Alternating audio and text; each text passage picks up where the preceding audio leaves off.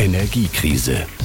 Und jetzt? Es ist eine Hochrisikotechnologie, die den Leistungsbetrieb Ende des Jahres beenden sollte. Aber das ist eine sowohl vertretbare wie notwendige Entscheidung, meine ich meint er, unser Bundesminister für Wirtschaft und Energie Robert Habeck. Und deshalb hat er vor einigen Tagen ein Konzept vorgelegt, wie es mit den deutschen Atomkraftwerken weitergehen soll. Stichwort der Reservebetrieb. Seit die Idee auf dem Markt ist, wird heiß diskutiert. Wir machen mit und finden raus, wie gut der Plan ist. Hallo, ich bin Katja Jansen, Wirtschaftsjournalistin beim SWR und mit in der Folge ist mein Kollege Jörg Marksteiner, Energieexperte beim WDR. Hallo Katja. Sag mal, kann das sein, dass immer wir beide dran sind, wenn es um die besonders heiklen Themen geht? Fiel mir gerade so auf. Ich sehe da irgendwie auch so einen roten Faden, ja, ja. Aber wenn wir heute schon wieder so ein polarisierendes Thema auf dem Tisch haben, dann lass uns doch gleich mal zum Anfang die Fronten klären. Jörg, komm, auf den Tisch. Deine Meinung zum Thema Kernenergie ganz generell. Ähm, Beziehungsstatus, es ist kompliziert, würde ich sagen. Ja. Schon mal gut rausgemogelt. Äh, also mein erster Kontakt mit diesem Thema war 1986, Unfall in Tschernobyl, als ich als Kind vom Spielen reingeholt wurde, weil da war was passiert und da wurde ich sicherheitshalber erstmal abgeduscht. Hm, okay. Wahrscheinlich relativ hilflos, wie man heute weiß. Aber da habe ich zum ersten Mal gemerkt, es gibt da so eine Technologie, da ist so eine unsichtbare Gefahr. Später im Studium habe ich dann gelernt, okay, das ist nicht nur ein dumpfes Gefühl, sondern das kann man berechnen berechnen, dieses Risiko, nämlich Risiko gleich Eintrittswahrscheinlichkeit mal maximaler Schaden. mhm. ja, und Eintrittswahrscheinlichkeit, unterstellen wir mal, ist vielleicht in Deutschland relativ gering. Aber der maximale Schaden ist natürlich gigantisch hoch und damit auch das Risiko. Insofern hatte ich Sympathie dafür, dass dieser Ausstieg dann auch beschlossen wurde. Mhm. Allerdings, inzwischen kenne ich auch einzelne Klimaschützer, die sagen, ja, wir haben selbst vor Wasserwerfern gestanden, Auge in Auge und gegen Atomkraft demonstriert. Heute sind wir aber als kleineres Übel dafür, weil wir die Gefahr durch den Klimawandel CO2 für noch größer einschätzen. Also alles nicht ganz so schwarz-weiß, wie es manchmal aussieht. Kompliziert halt. Total. Also ich finde es erstmal echt gruselig. Für mich ist Atomkraft irgendwie eine Technologie, die wir gar nicht beherrschen können. Allein der Gedanke, dass uns die Abfallprodukte um zig hundert oder auch ein paar Millionen Jahre überleben werden, ja. Mhm. Ich finde eigentlich, solange man dafür keine zufriedenstellende Lösung gefunden hat, ist es Wahnsinn, überhaupt Atomenergie zu nutzen. Und die Wirtschaftlichkeit überzeugt mich bislang auch nicht weil wirklich krasse Folgekosten da dran hängen. Ja gut, aber Folgekosten, die hast du natürlich immer, auch bei anderen Technologien. Ich sage jetzt nochmal Braunkohle und Klimawandel. Ja klar, aber das macht es dann auch so schwierig, ja, weil das hat einfach unseren Umgang mit Ressourcen und Energieträgern über Jahrzehnte geprägt. Also ja. du hast so ein bisschen die Wahl zwischen Pest und Cholera, aber das macht die Pest ja nicht besser. ähm, bislang komme ich am Ende einfach jedes Mal zu dem Schluss, für mich überwiegen Risiko und negative Folgen und für eine Zukunftstechnologie halte ich Atomkraftstand jetzt deshalb absolut nicht. Ich finde es aber wichtig, dass wir in der aktuellen Situation trotzdem alle Möglichkeiten abklopfen, mit denen wir durch die akute Phase dieser mhm. Energiekrise kommen könnten. Und da gehört dann auch Atomkraft dazu. Ja, wobei, das erinnert mich jetzt so ein bisschen an unsere Folge von vor zwei Wochen, Folge 6, Fracking, ja, auch genauso kontrovers eigentlich. Ja, total. Zur Fracking-Folge, da haben wir auch tatsächlich Post an Energiekrise.ard bekommen, zum Beispiel von Barbara und Matthias. Mhm. Die sagen, sie fanden uns zu wohlwollend dem Fracking gegenüber. Okay. Und ich glaube, das ist halt genau das Ding bei so einem umstrittenen Thema. Ja, wir tragen so viele Fakten zusammen, wie es geht, versuchen das nach bestem Wissen und Gewissen anzuschauen und am Ende kann sich halt jeder seine Meinung bilden. Ja, und ich meine, ich finde es auch okay, ja, dann zu sagen, ich sehe das anders oder ihr habt mich nicht überzeugt oder Absolut. ich ziehe andere Schlüsse.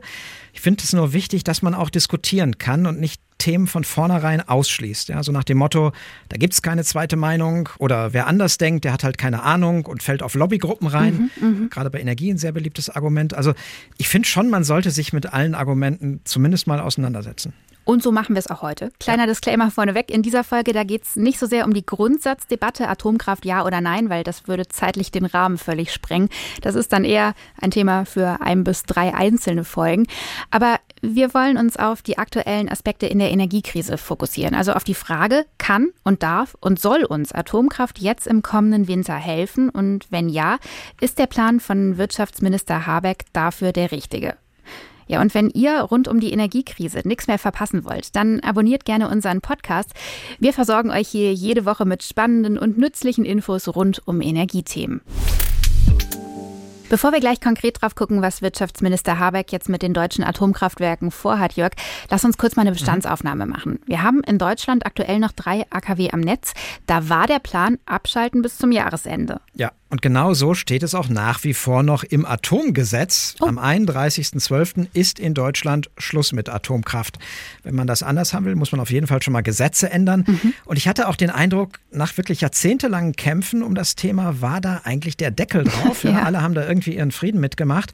Bis zur Energiekrise war klar, Atomkraft, nein danke. Mhm. An Silvester wird endgültig der Stecker gezogen, also Schalter umlegen, Einspeisung stoppen, fertig. Und das wäre dann tatsächlich Ende einer Ära. Einmal anstoßen auf die letzte Kilowattstunde deutsche Atomkraft. Ja, falls man in Atomkraftwerken Alkohol trinken darf. Keine Ahnung, ich hoffe ehrlich gesagt nicht. Ja?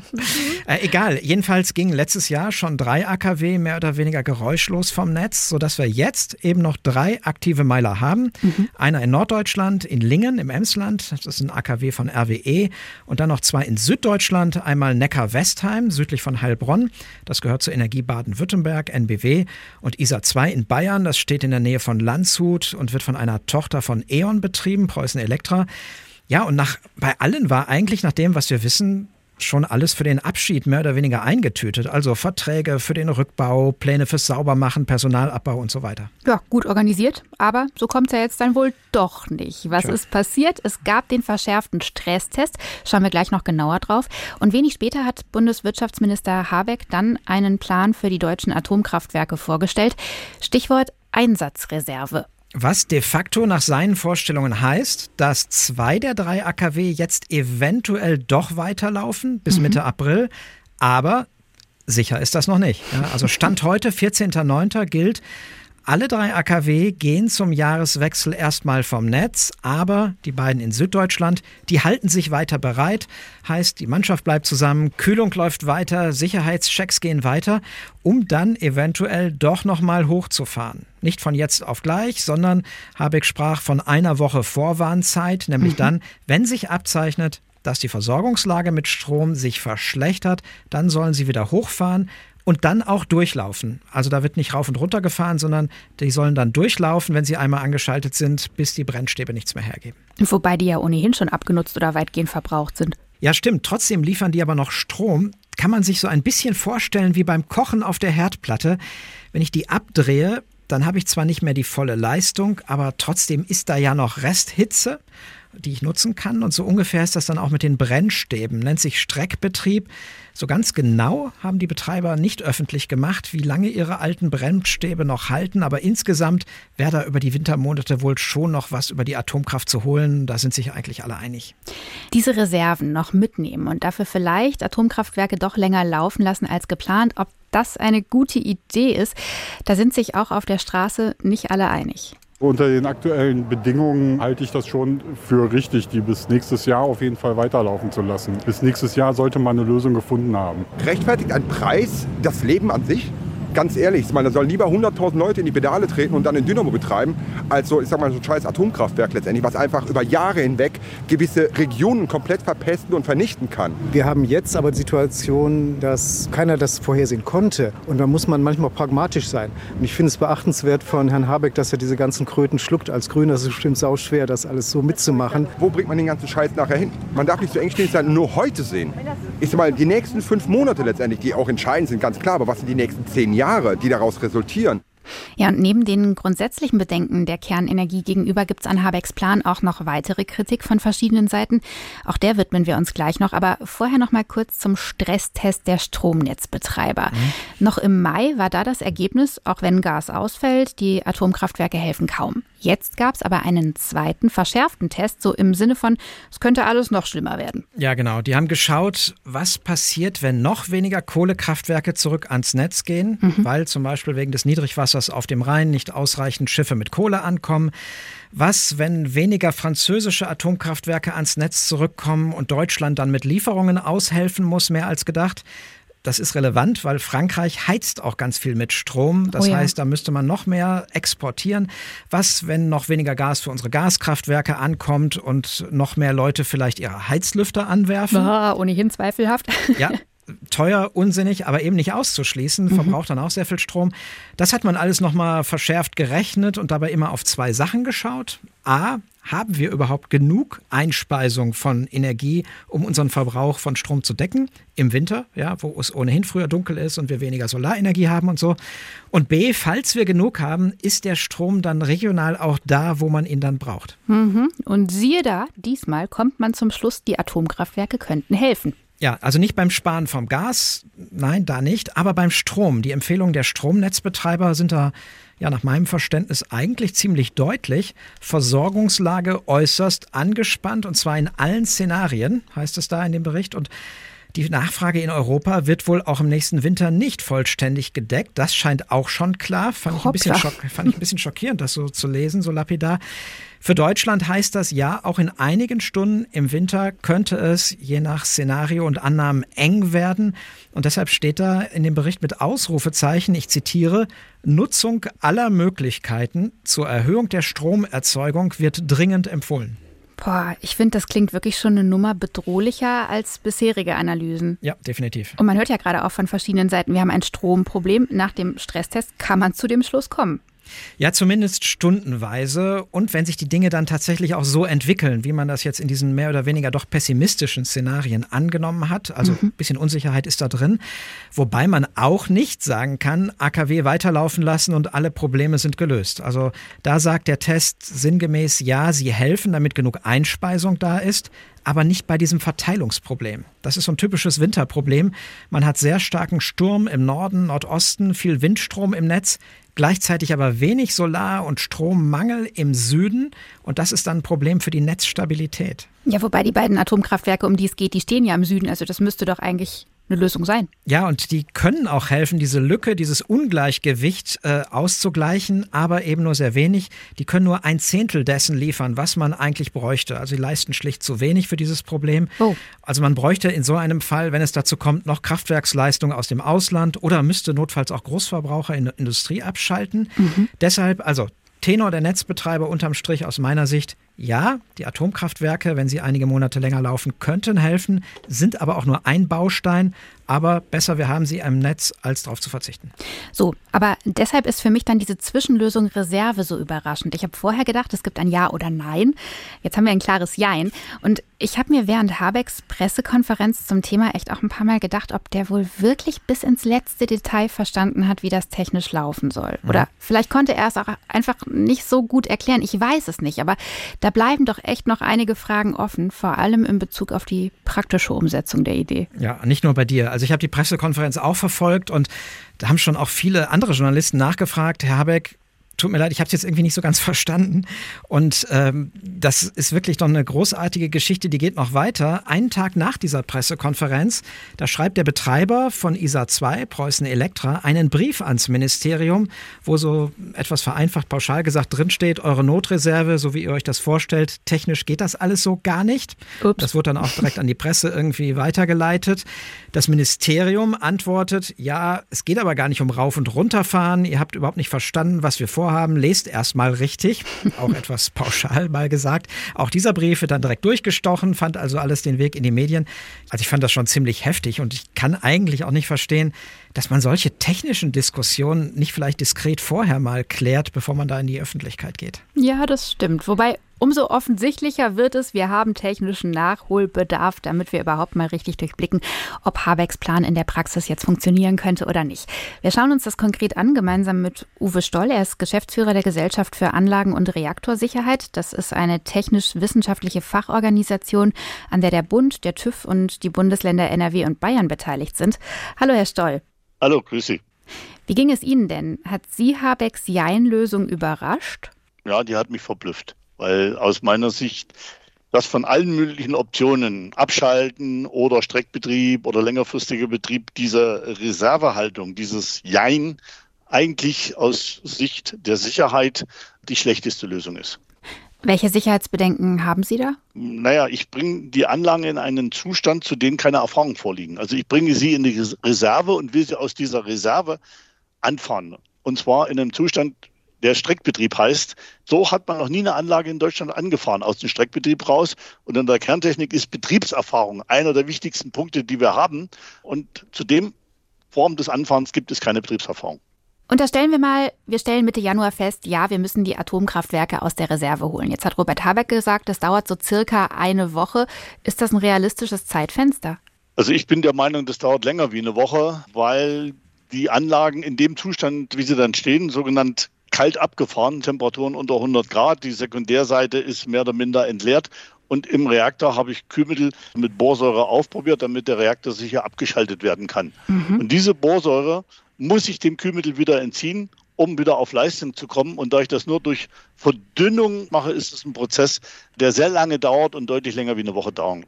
Weil ich kann das Wasser nicht einfach aus dem Reaktor rauslassen und neues, frisches Wasser ohne. Borsäure genau. reinkippen, sondern ich muss das wirklich Schritt für Schritt, quasi Liter für Liter ersetzen.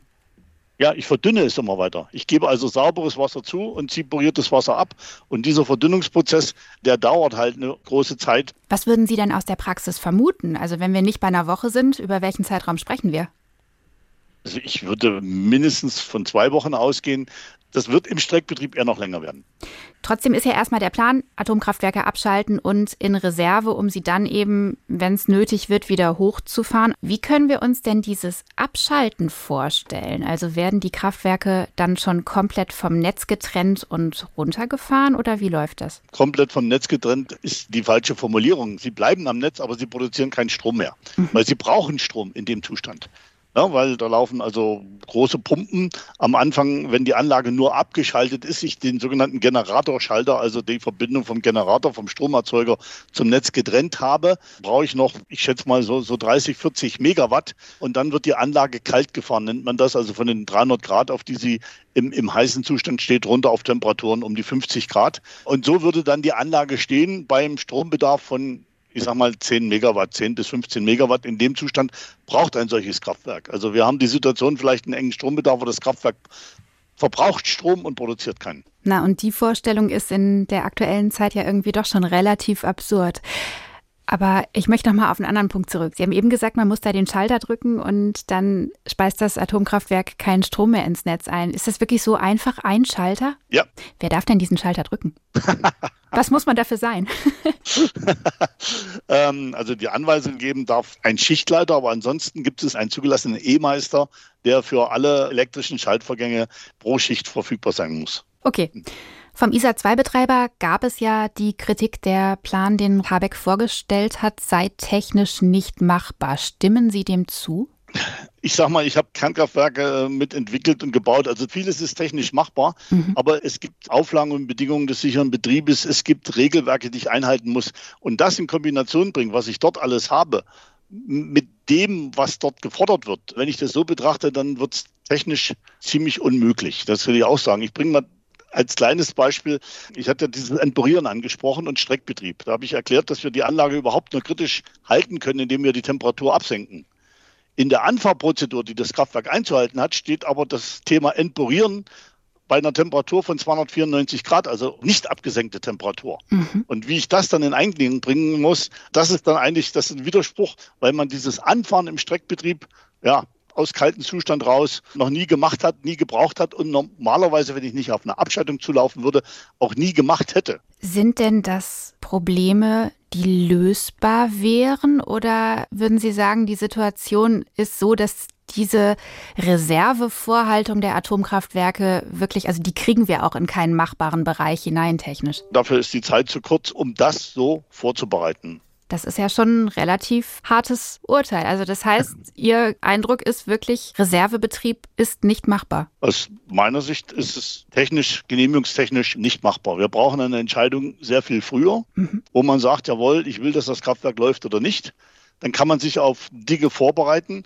aber nicht sagen, du schaltest ab und jetzt im Februar oder Januar stelle ich plötzlich fest, ich brauche dich. Ich bin mir nicht ganz sicher, ob nicht auch Robert Habeck das so gemeint hat und hat gesagt, wir müssen irgendwann die Entscheidung fällen. Nur so eine Entscheidung muss noch in dem Jahr fallen und nicht erst dann im nächsten Jahr. Das ist dann nicht mehr möglich umzusetzen. Also so, dass man gar nicht erst in diesen Runterkühlmodus startet, sondern quasi direkt weiterlaufen lassen kann? Es gibt verschiedene Varianten, die man betrachten kann. Also ganz normalen Streckbetrieb, das ist was ganz Normales, weil Streckbetrieb war üblich in den Kernkraftwerken. Das wäre was Normales. Mhm. Es gibt aber auch eine Diskussion, dass noch Brennelementreserven vorhanden sind. Also Brennelemente, die nicht so abgebrannt sind wie die, die im Reaktor sind und im BE-Becken sind.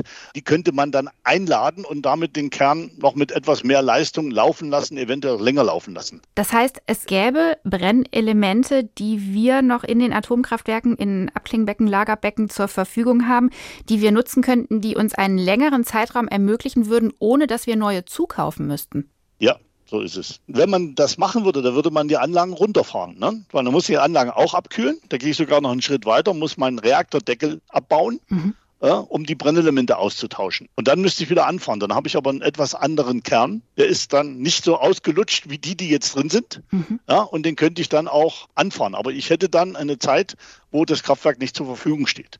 Und auch das muss natürlich geplant werden, vorbereitet werden. Auch dafür braucht man eine Entscheidung, jawohl, wir wollen das oder wir wollen das nicht. Und die kann ich auch nicht erst im Januar fällen. Darüber hinaus gäbe es ja natürlich auch noch die Möglichkeit, für die zum Beispiel die Union oder auch die FDP sich im Moment aussprechen, zu sagen, gut, wir betreiben die Atomkraftwerke wirklich längerfristig weiter. Was bräuchte man denn dafür alles? Also auf jeden Fall schon mal dann wirklich neue Brennstäbe. Die, die vorhandenen, da komme ich, ja, in Neckar-Westheim vielleicht bis März und bei ISA noch ein, zwei Monate länger, aber dann ist Schluss. Mhm. Ich muss auch alle Prüfungen, die im Betrieb üblicherweise anstehen, machen. Man nennt das wiederkehrende Prüfungen, die, die eigentlich vorgeschrieben sind, jährlich zu machen. Die muss man machen. Wenn welche große Prüfung nicht stattgefunden haben, muss man nachholen. Und man muss auch eine periodische Sicherheitsüberprüfung machen, weil die hat man jetzt ausgesetzt per Gesetz hatte man festgelegt, die brauchst du nicht machen, wenn du in drei Jahren abgeschaltet wirst. Wenn man länger läuft, dann muss man diese periodische Sicherheitsüberprüfung aus meiner Sicht auf jeden Fall nachholen.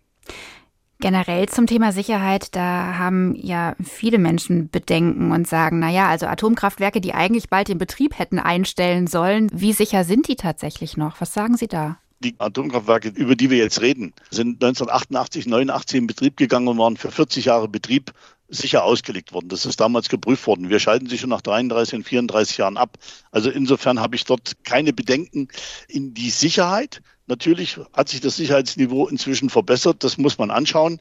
Und ich schaue auch gerne auf unsere Nachbarländer, die Schweiz, Belgien, wo man reihenweise die Laufzeiten der Kernkraftwerke verlängert, während wir sie ja mit dem Termin Ende Dezember verkürzen. Sind denn Atomkraftwerke gleich riskant, wenn die Stromproduktion läuft oder wenn sie nicht läuft? Macht das einen Unterschied, ob ich aktiv Strom produziere?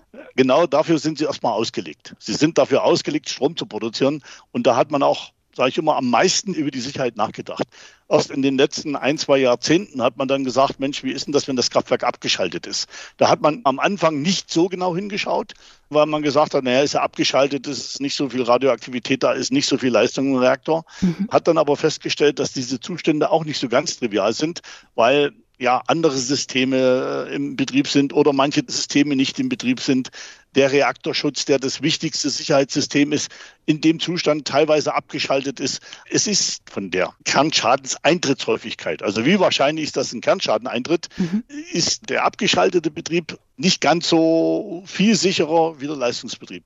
Sagt Uwe Stoll, technisch-wissenschaftlicher Geschäftsführer der Gesellschaft für Anlagen- und Reaktorsicherheit GRS. Vielen Dank für das Gespräch. Ich kehre noch mal kurz zusammen. Mit Habecks Lösung der Einsatzreserve hat Uwe Stoll also nicht gerechnet, denn er sagt, technisch und auch genehmigungstechnisch ist das so nicht machbar. Wenn, bräuchte man mehr Vorlauf. Und deutlich sicherer sind Atomkraftwerke im Reservebetrieb nicht. Was ich mich ja frage bei diesen Plänen mit der Einsatzreserve, also unabhängig davon, ob die jetzt technisch so ohne weiteres machbar ist oder nicht. Mhm. Ich finde es aber schon auffällig, dass in dem Stresstest die Stromnetzbetreiber da immer für alle drei Atomkraftwerke rechnen. Oh ja. Habeck dann aber seinen politischen Schluss zieht und sagt, das AKW in Niedersachsen wird aber in jedem Fall abgeschaltet, mhm. wo ja auch im Oktober gewählt wird ich weiß nicht, es ist nur so ein Gedanke, aber ich frage mich schon, inwieweit da nicht vielleicht doch auch politische Motive reinspielen. Ja, je nachdem, wen du fragst, auf jeden Fall. Ich habe in den letzten Tagen mehrfach diese These gehört. Ja, ja, Landtagswahlen, besonders linker grünen Landesverband, da kommt es dann nicht so gut, wenn sich ausgerechnet ein grüner Wirtschaftsminister für den Weiterbetrieb des dortigen Atomkraftwerks ausspricht. Hm.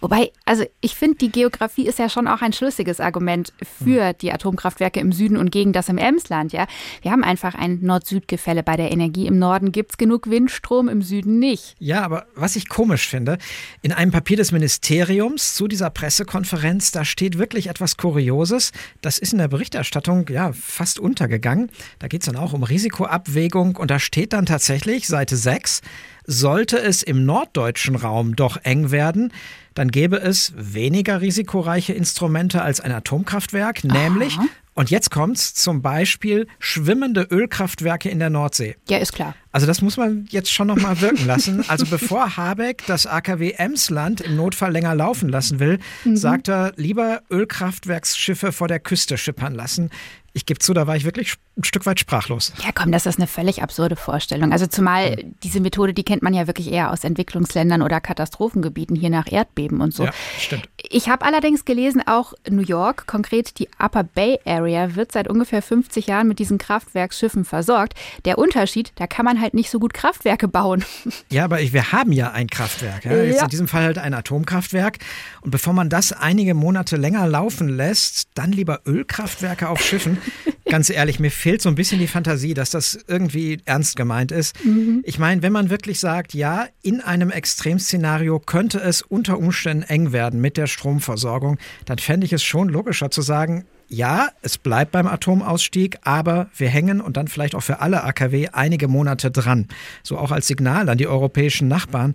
Ich fände das verständlicher als dieses Ja, Nein, vielleicht oder Ölkraftwerksschiff. Ja, wobei, also ich finde ja, Habeck bleibt da unglaublich konsequent und auch richtig schön der deutschen. Linie treu in Sachen Atomkraft hin und her. Also meine Vermutung ist tatsächlich, dass Habeck dieses Atomthema jetzt während seiner Regierungszeit unbedingt endgültig beenden will. Mhm. Denn wer weiß, was eine neue Regierung dann wieder entscheidet. Und das haben wir ja auch schon erlebt. Ja, kurze Rückblende. Rot-Grün hatte ja schon im Jahr 2000 den Atomausstieg beschlossen. Das wurde dann aber auch unterstützt von massiven Lobbykampagnen der Energiemultis 2010 von Schwarz-Gelb wieder gekippt, um es dann nach Fukushima 2011 zu beschließen, doch es gibt jetzt einen beschleunigten Ausstieg. Mhm. Ja, und von den 17 AKWs damals sind jetzt noch genau drei übrig. Und für mich ist einfach klar, wenn da wirklich dann Schluss ist, dann war es das mit der Atomkraft bei uns. Das ist jetzt wirklich ein entscheidender Moment politisch, was ja dann auch ein Grund dafür sein könnte, meine ich zumindest, dass FDP und CDU sich so vehement für einen Weiterbetrieb einsetzen. Ja, absolut. Da ist schon was dran. Und wenn du schon mit Rückblicken anfängst, ich habe was mitgebracht. Und okay. zwar aus der Zeit, als Atomkraft in Deutschland noch eine Hoffnungstechnologie war. Alles mhm. sauber, alles fein, viel Geld war so die Stimmungslage. Das ist ein Ausschnitt aus dem SWR-Fernsehen von 1964 und es geht um das erste Atomkraftwerk im Südwesten in Obrichheim. Wir hoffen, dass uns der Reaktor manches bringen wird. Nicht nur Geld, auch sonstige Verbesserungen. Im Besonderen äh, hoffen wir, dass wir in Zusammenarbeit mit der Gesellschaft doch manches noch machen können, manches nachholen können, was heute in unserer Gemeinde noch fehlt. Ja, manches richten ne? sollte dieser Reaktor. Das war der Obrichheimer Bürgermeister, der richtig, richtig große Hoffnungen in das Kernkraftwerk gesetzt hat. Andere Zeiten. Ach, Atomkraft gleich Wohlstand, das ist verrückt. Wobei, ich muss dir ganz ehrlich sagen, ich nehme gerade schon wahr, dass sich in der Stimmungslage um mich herum so ein bisschen was ändert. Also, dass mhm. viele mhm. dem Thema offener gegenüberstehen als zumindest in den letzten Jahren glaube, das hat schon auch was damit zu tun, dass die Energiepreise einfach vielen Menschen so zusetzen. Da wird man offener, auch für eventuell kritische Lösungen. Wobei, das mit den Preisen ist ja so eine Sache, weil die Rechnung AKW ans Netz und die Strompreise sinken, die geht ja gar nicht auf. Also zumindest würden die wohl nicht so sinken, dass wir Verbraucher alle wieder total entspannt wären, mhm. wäre meine Vermutung. Also ja, ich kann diesen Punkt verstehen, dass manche jetzt sagen, die nächste Stromrechnung ist ihnen emotional näher als ein möglicher Atomunfall. Ja, so, ja. ja. Aber die Frage, helfen Atomkraftwerke jetzt auch, dass die Preise sinken, das hat der Stresstest nicht untersucht, war auch nicht seine Aufgabe. Ich meine, allein von der Menge her, wenn man das so betrachtet, wir haben aktuell noch so fünf bis sieben Prozent Atomstrom im Netz. Und selbst wenn der dann länger verfügbar wäre, einige Monate, ich würde davon ausgehen, das ist jetzt nicht so viel mehr an Masse, dass die Preise sofort radikal fallen würden. Wobei ja vielleicht auch schon ein bisschen Entlastung ganz schön wäre, oder? Ja, klar. Also Natürlich, das wäre schon ein Signal an die Börse, wo Strom gehandelt wird, zu sagen, in Deutschland steht jetzt doch vorübergehend mehr gesicherte Leistung, also garantiert abrufbar zur Verfügung. Mhm. Hintergrund, Strom wird ja nicht nur von heute auf morgen an der Börse verkauft und gehandelt, sondern auch im Voraus, also Lieferung im Januar, im Februar oder in einem Jahr. Und an diesem Terminmarkt, ja, da gab es zwischendurch schon wirklich heftige Preisausschläge, zum Teil bis 1000 Euro pro Megawattstunde. Wahnsinn. Statt 300 bis 400, was wir im Moment sehen, was auch schon hoch ist. Klar, so ein Signal längerer AKW-Laufzeiten, das könnte vielleicht etwas Panik aus dem Markt nehmen. Ich denke viel mehr aber auch nicht. Also du glaubst nicht, dass es bei uns Verbrauchern ankommen würde? Nee, glaube ich nicht. Das mhm. Problem ist ja, Strom ist im Moment für uns vor allem deshalb so teuer, weil der Gaspreis so hoch ist. Ja, die Gaskraftwerke bestimmen den Preis an der Börse. Und das Problem ist, wir können auf diese Gaskraftwerke auch mit mehr Atomkraft nicht so ohne weiteres verzichten. Mhm. Diese Gaskraftwerke haben die Eigenschaft, sie können sehr schnell anspringen, brauchen wenig Vorlaufzeit. Das ist immer gut, wenn man Verbrauchsspitzen ausgleichen will. Und 70 Prozent der Gaskraftwerke, die erzeugen eben nicht nur Strom, sondern dabei gleichzeitig auch Wärme. Das heißt, auch das kann man nicht ohne weiteres durch Atomkraftwerke ersetzen, jedenfalls nicht eins zu eins. Und deswegen ist meine Vermutung, dass der preissenkende Effekt nicht so stark wäre, wie sich vielleicht viele erhoffen. Ich fasse mal zusammen. Wirtschaftsminister Habeck plant zwei von aktuell noch drei deutschen Atomkraftwerken zum Jahreswechsel in den Reservebetrieb zu schicken. Wir haben versucht zu verstehen, wie das eigentlich technisch funktionieren würde und zu checken, ob es auch Sinn macht. Ich bleibe für mich dabei. Atomkraft ist mir nach wie vor unsympathisch. Ich sehe da weiterhin keine Zukunftslösung drin. Aber ich finde, als Puzzleteil im energetischen Rettungsschirm, wenn man das so nennen will, in diesem Winter, da macht es Sinn, die drei verbleibenden Atomkraftwerke dann auch bis zum Frühjahr im Streckbetrieb weiter zu nutzen. Den bestehenden Plan mit dem Reservebetrieb finde ich allerdings Quatsch. Denn erstens wäre einmal abschalten und dann aus dem Streckbetrieb wieder ins Netz gehen schwierig. Da hat man keine Erfahrungswerte mit, das erhöht das Risiko. Und zweitens, das generelle Risiko, das ist latent vorhanden. Egal, ob die Atomkraftwerke jetzt in der Reserve sind oder Strom produzieren, da kann man doch auch Strom produzieren und hat was davon. Ich finde, wichtig ist, dass wir bei der Diskussion aber auf dem Schirm haben, die deutschen Atomkraftwerke könnten helfen, wenn es im Winter wirklich eng wird mit dem Strom. Sie sind aber nur eine Komponente von vielen. Sie sind nicht die alleinige Superlösung und vom hohen Strompreis retten sie uns auch nicht. Es ist am Ende eine Risikoabwägung. Ich glaube, dieses lange Offenhalten, ob sie noch mal ans Netz gehen oder nicht, das hält auch die Debatte um diesen Atomausstieg länger am Köcheln, als wenn man direkt sagen würde, okay, wir haben eine Notlage, hm, mhm. übergangsweise bis April verlängern wir, dann ist Schluss. Ich glaube auch tatsächlich, dass die Lage im nächsten Winter eine andere sein kann, weil wir hoffentlich dann mehr Gas über Schiffsverbindungen haben, dass wir mehr Erneuerbare am Netz haben. Aber wie immer bei Atomkraft, es sind einfach sehr, sehr viele verschiedene politische Interessen im Spiel. Verratet uns auch super gerne eure Meinung zum Thema. Atomkraftwerke in den Streckbetrieb länger laufen lassen, sofort abschalten. Was meint ihr? Schreibt uns an energiekrise.ard.de. So, und jetzt lehnen wir uns gemeinsam entspannt zurück und durchforsten mal dieses Postfach energiekrise.ard.de, weil da ist auch in den letzten Tagen wieder einiges an Fragen, Ideen und Meinungen von euch eingegangen. So wie zum Beispiel diese Mail hier von Leonhard Kreiser, in der er uns zum Thema Atomkraft schreibt, Jetzt wittern die Befürworter also offensichtlich wieder Morgenluft, allen voran die CSU und unser lieber Ministerpräsident hier in Bayern. Was ist denn so schwer zu verstehen? Zum einen sind AKWs technisch bedingt Grundlastkraftwerke und keine Kraftwerke für die schnelle Reserve. Stimmt. Neue Brennstäbe für längeren Betrieb benötigen lange Lieferzeiten. Und wo kommt das Uran dafür eigentlich her? Ach so, auch von hinter dem Ural. Ja, Jörg, das, was er da schreibt, das habe ich jetzt schon mehrfach gehört. Brennstäbe kamen bislang vor allem aus Russland, ja? Ja, guter Punkt. Tatsächlich sind Russland und Kasachstan große Lieferanten für Uran. Kanada ist auch ein großer Player. Aber man schätzt, so etwa 40 Prozent des Urans, das wir in Europa verwenden, das kommt aus Russland und Kasachstan. Das mhm. heißt, was die Abhängigkeit angeht, die ist sogar noch höher bei der Verarbeitung also nicht nur Förderung von Uran, sondern auch die Anreicherung, die nötig ist. Auch da hat Russland einen sehr hohen Anteil am Weltmarkt. Also auch bei Atomenergie hätten wir definitiv ein Problem von Abhängigkeiten. Okay, ungünstig. Definitiv. Und dann geht Leonhard noch aufs Risiko ein. Nach einem GAU, schreibt er, könnten wir Europa auf Jahrzehnte oder Jahrhunderte zusperren. Ich finde, da hat er recht. Also Anlagensicherheit unter Normalbedingungen ist ja das eine, aber in der Ukraine sehen wir gerade, dass selbst komplexe Sicherheitskonzepte an Grenzen kommen, wenn unvorhergesehene Dinge eintreten, also offenbar zum Beispiel Krieg. Ja klar, dafür sind AKW nicht gebaut, muss man so sagen. Die mhm. können schon einiges aushalten, tatsächlich wohl auch mehr, als ich so gedacht habe, aber gezielter Beschuss oder Ausfall von Kühl- oder Stromleitungen sind erhebliche Gefahren.